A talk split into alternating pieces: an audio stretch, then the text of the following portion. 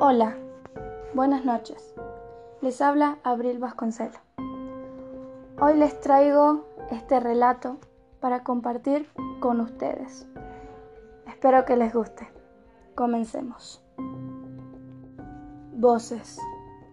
Mi esposo me movió hasta que desperté.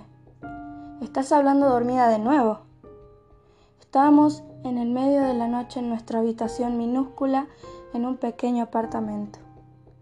Aturdida y con el cuerpo hecho trizas, le dije, estaba muy cansada, lo siento, solo volteate e intenta ignorarme. No puedo, me respondió. Extendió la mano para encender la luz de la mesita de noche y me dijo, esta vez escuché a alguien que te respondió.